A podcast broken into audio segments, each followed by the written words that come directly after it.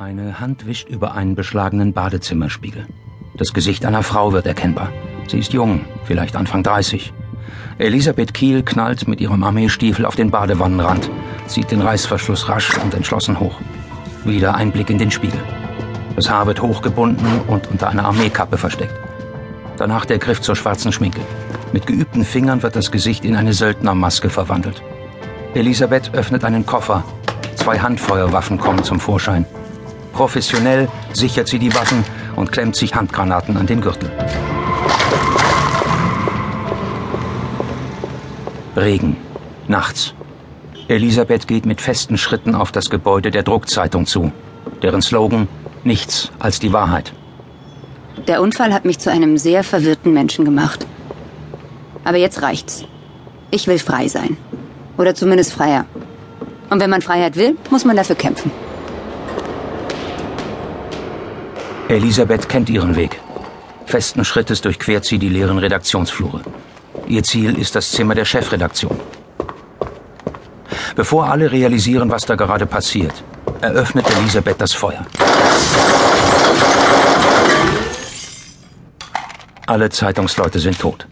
Sie nimmt eine der Handgranaten, entsichert sie und rollt sie über den Boden.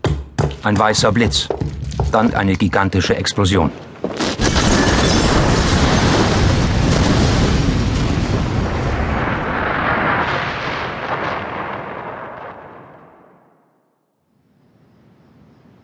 Langsam öffnet sie die Augen, wie aus einem Traum. Mama? Mama. Sie liegt im Bett, neben ihr schläft Georg tief und fest.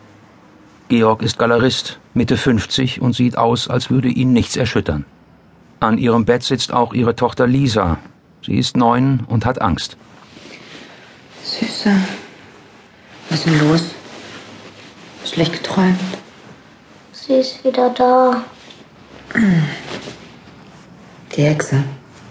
Elisabeth nimmt die Hand ihrer Tochter und geht mit ihr aus dem Zimmer. War sie wieder die ganze Nacht da? Ja, die ganze Nacht.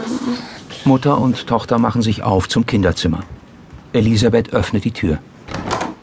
Lisa versteckt sich voller Furcht hinter ihrer Mutter. Unter Bett, unter Vorhang.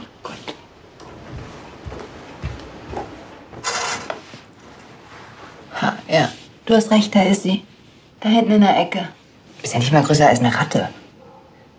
Du, ich, ich glaube, die ist gar nicht böse. Die hat auch nur Angst. Glaubst du wirklich, dass sie nicht böse ist? Nee.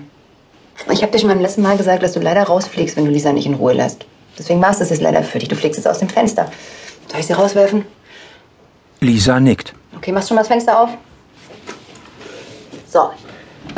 Elisabeth packt die imaginäre Hexe und wird von ihr in den Finger gebissen. Augen! Kleine miese Misthexe. Mit der zappelnden Hexe in der Hand stellt sich Elisabeth zu ihrer Tochter ans Fenster. Einen Stoffhasen fest an sich gedrückt, beobachtet Lisa, wie ihre Mutter die Hexe in hohem Bogen aus dem Fenster wirft. Eins, zwei, drei.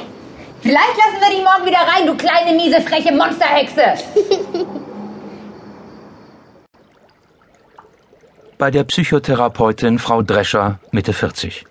Elisabeth liegt auf der Couch. Am Anfang wollte ich ihr immer sagen, dass das alles Blödsinn ist. Aber wenn ich dem Kind ständig erzähle, dass all seine Ängste Quatsch sind, dann, dann hört es einfach irgendwann auf, mir davon zu erzählen. Sie, sie hätte dann zwar immer noch Angst, sie würde es aber verheimlichen, weil sie sie nicht lächerlich machen will. Die Ängste werden dann noch größer. Sie nehmen sie ernst. Das ist das Wichtigste, was Sie einem Kind in jungen Jahren mitgeben können. Manchmal ist das Naheliegendste einfach falsch. Und wenn es noch so gut gemeint ist, macht einfach alles noch viel schlimmer. Ist mir bei Georg auch aufgefallen. Was meinen Sie? Also, letztens habe ich im Wäschekorb eine Socke gefunden, die war voll mit Sperma. Ja, ich bin mir sicher, dass es Sperma war. Das erkenne ich auf 10 Meter Entfernung. Dabei wollte ich doch, dass er perfekt ist, dass, dass er stark ist und dass er nicht diese ganzen ekligen Sachen macht, die Menschen so machen. Und dann geht er mir praktisch mit einer Socke fremd, wichst die voll statt mich. Ich meine, wieso fragt er nicht mich, ob ich Bock hab? Ja, okay, mir ist schon klar, warum er mich nicht fragt. Ich bin meistens depressiv und wenn ich mal nicht depressiv bin, dann bin ich aggressiv. Ich habe keinen Bock, so eine Frau zu vögeln. Ist eine alte, stinkende Käsesocke attraktiver. Und zwar eine von seinen, nicht meine, nicht mal das. Er ist nicht das Problem, Frau Kiel, das wissen Sie. Er muss versuchen, sich so weit wie möglich aus ihren Problemen herauszuhalten.